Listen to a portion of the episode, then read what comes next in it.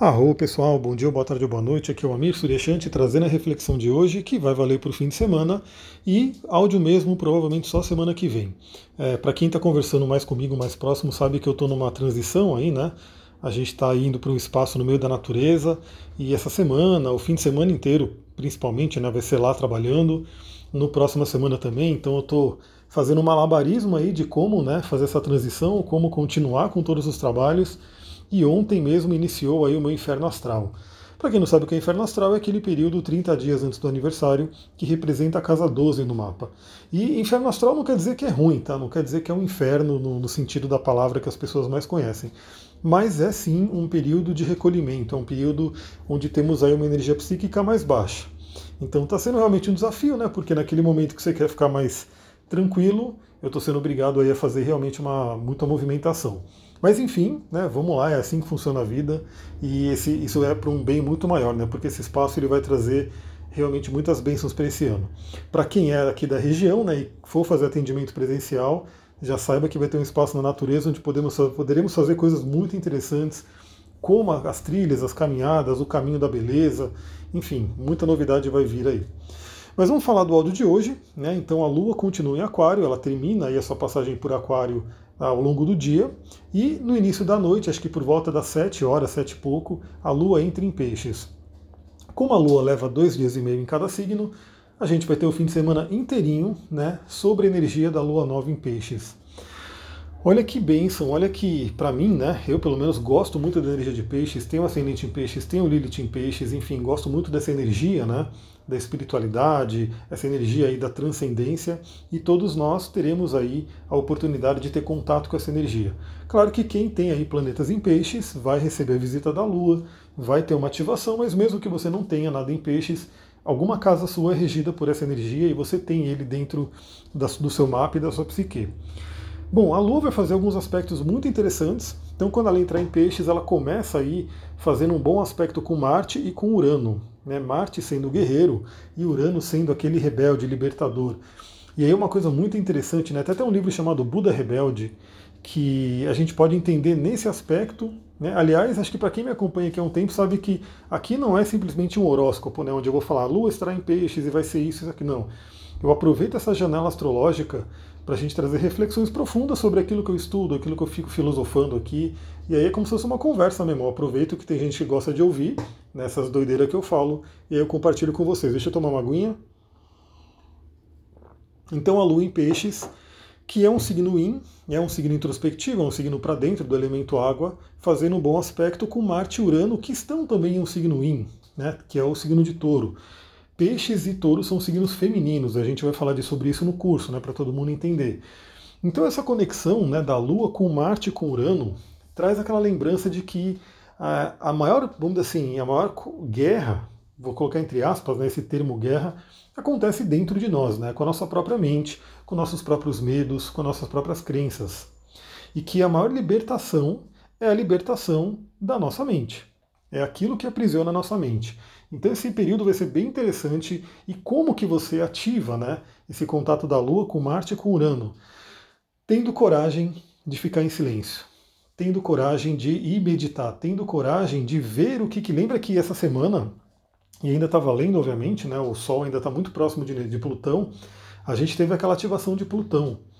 Então, olha só, vem Plutão, levanta aquilo que está no inconsciente, né, traz à tona aquilo que está no inconsciente, podem ser medos, traumas, enfim, uma série de coisas, e agora a gente pode observar na energia de peixes, a energia meditativa, a energia do silêncio, a energia que ensina a gente a não se identificar.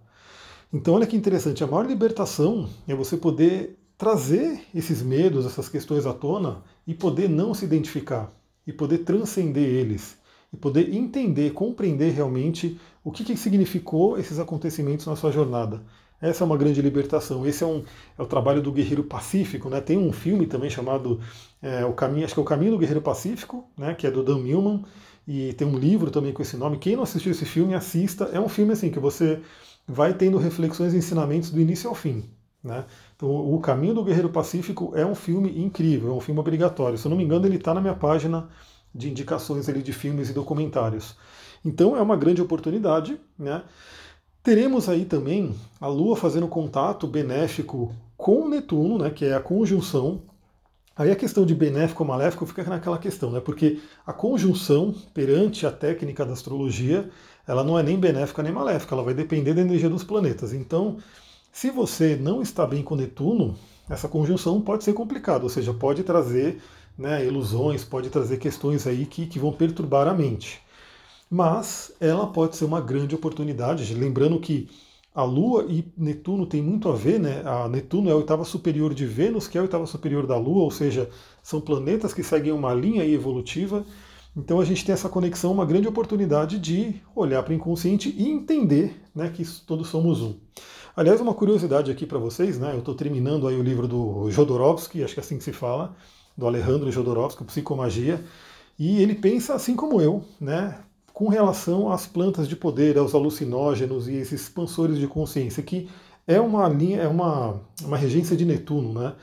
Então eu sempre falo que, por exemplo, a ayahuasca é poderosíssima, ela é poderosíssima, mas você não precisa ficar tomando sempre a ayahuasca, né? Realmente assim, eu, eu, sinto isso, claro que você não tem que tomar só uma vez na vida, você pode tomar assim que você sentir. Eu, eu falo, né? Isso aí é a minha filosofia que ela me chama. Quando a planta me chama, eu vou lá e tomo. Se ela não me chama, podem dar o copo ali na minha frente que eu não vou tomar porque ela não me chamou. Né? Então, é, é, pelo menos eu tenho essa relação com as plantas de poder. Mas ele fala lá, né, ele fala que uma única né, viagem com uma ayahuasca, uma única viagem com um cogumelo, uma única viagem com esses expansores de consciência, pode abrir a mente, né, abrir as conexões cerebrais, isso realmente acontece, a gente percebe, e que se você fizer bem feito, se você fizer uma boa jornada, você nem precisa fazer mais, porque você já começa a compreender o mundo. E qual que é essa compreensão? É a compreensão de Netuno. Netuno diz que todos somos um, não estamos separados. Eu sempre falo sobre a minha experiência, né? eu tive várias experiências com a ayahuasca já, mas uma delas foi muito, muito marcante. Eu compartilho ela no curso de xamanismo, já compartilhei aí com várias pessoas que né, estavam ali conversando comigo que foi eu tomando, né? Estava estando no ritual de ayahuasca e eu fui lá para fora, né? Porque eu gosto muito de ficar no meio da natureza. E eu lembro que eu toquei na árvore, assim, eu coloquei a minha mão na árvore e eu via, né? Via e sentia, via claramente meu braço e minha mão se tornando o tronco da árvore. Isso eu via, né? Não era uma, uma simples coisa, eu estava vendo ali na minha frente. E depois eu fui, comecei a passar o dedo nas folhas, as folhas verdes, e meu dedo ia ficando verde qual que é o ensinamento que a planta estava me trazendo ali de uma forma muito prática, muito sensorial, inclusive? Que todos somos um. E é isso que ficou para minha vida. Então, assim, isso aqui para mim é extremamente internalizado. Quando eu falo que nós somos um com todos os seres, todos os seres humanos, com todos os animais, com todas as plantas, com todos os cristais, eu experienciei isso no ritual de ayahuasca. A própria planta ensinou isso. Então, se você tiver uma boa, né, uma boa experiência aí dessas plantas, com certeza muda a vida, abre a consciência. Mas, obviamente, né, não é obrigatório você ter experiência com a planta. Você pode, nesse período aí, da Lua em conjunção com Netuno, refletir sobre isso, procurar sentir isso. Procurar perceber, por exemplo, se você tem um animal, olhe nos olhos desse animal e veja como realmente não há separação. Né, não há separação. Perceba os acontecimentos do mundo, né? Perceba essa pandemia que a gente está vivendo, quer dizer, algo que aconteceu lá na China, que se espalhou para o mundo inteiro e hoje ninguém, né, ninguém foi não tocado por isso. Talvez alguma tribo ali que não tenha contato com, com as outras pessoas possa não ter tido esse, nenhum, nenhum contato com o coronavírus, mas no mundo inteiro né, isso se espalhou. Por quê? Porque estamos conectados, não adianta. Então, uma pessoa que sofre lá na, na, na China, essa pessoa, ela, ela, esse sofrimento faz parte da humanidade como um todo. Ao mesmo tempo, uma pessoa que vive aí a sua felicidade, alcança o Ananda, alcança aí é, a sua iluminação, também acaba iluminando a humanidade como um todo. Por isso que grandes mestres sempre falam que quando a gente tiver uma massa de seres aí que, que se iluminaram, que estão ali num caminho de evolução, a humanidade inteira vai dar uma grande acelerada no processo evolutivo. Por isso que cada um tem que fazer a sua parte. E aí buscando e buscando e buscando, porque você não vai estar ajudando só você, você vai estar ajudando a humanidade inteira. Teremos também, ó, junto com Marte e Urano, contato com Lilith, né? E aí Lilith que está em todo, inclusive, eu sempre lembro do contato com a natureza. Então pode ser muito, eu vou estar na natureza, né? Tanto que eu vou estar offline, né? Mas para você que de repente não mora perto da natureza, procura aí por uma floresta, procura perceber como que é o relacionamento das plantas, dos animais que estão na floresta. Tem essa conexão, né? Lilith pede isso. Lilith pede a nossa conexão com o selvagem, com a Mãe Terra, com a nossa origem, né? É, e aí temos também né, um aspecto benéfico com o Sol e com Plutão.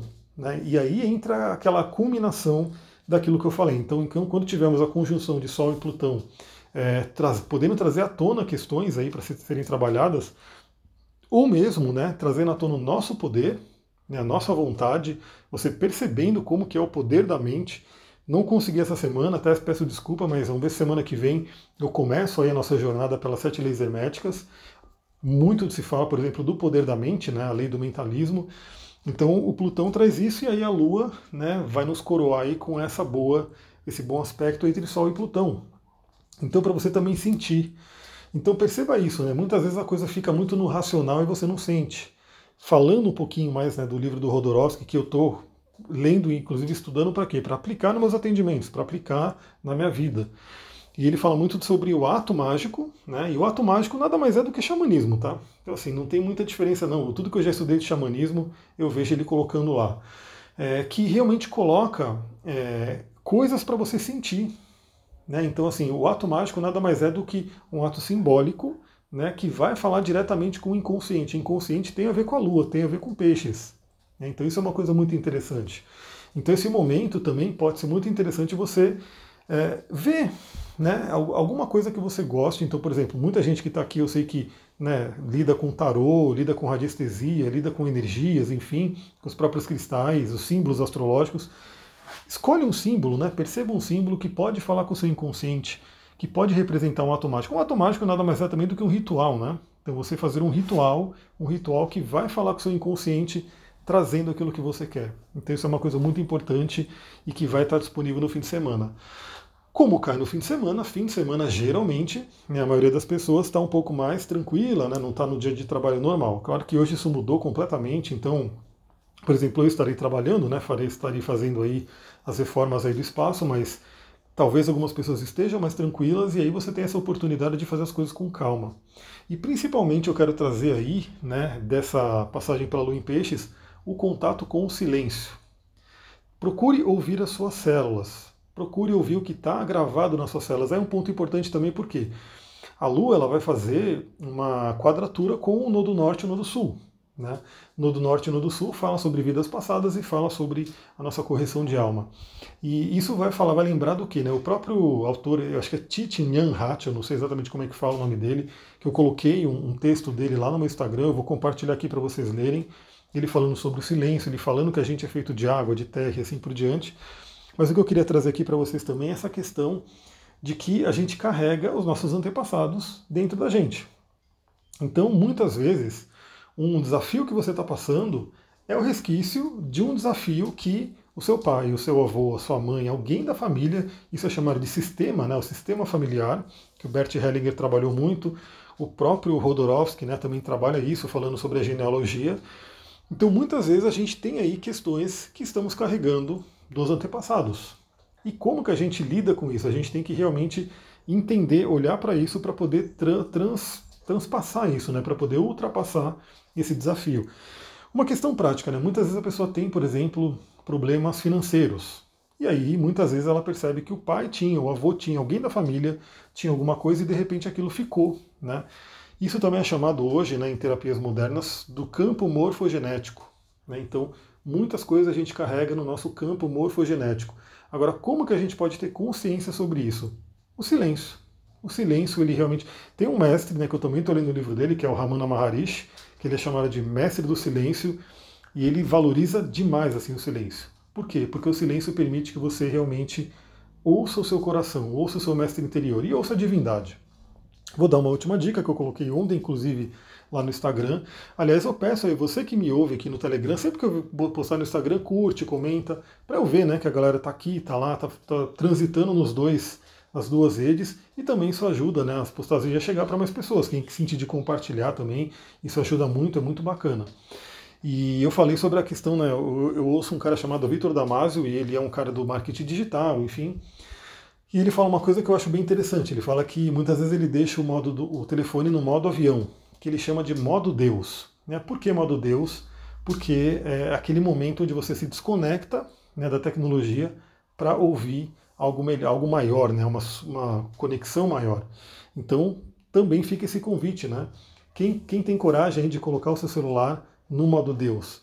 Para sair um pouco das garras da indústria, da internet, enfim, porque isso aí, eu vou dar até uma dica aqui, né? tem uma empresa chamada Dopamine Labs, que ele estuda como fazer é, estimular a dopamina através do celular. Mas isso eu vou deixar para um outro áudio, porque né, já está muito grande esse áudio.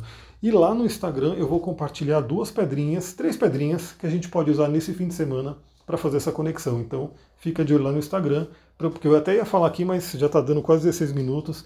Se passar muito tempo, não vai para o WhatsApp. Então, muita gratidão, Namastê, Harion, um ótimo final de semana.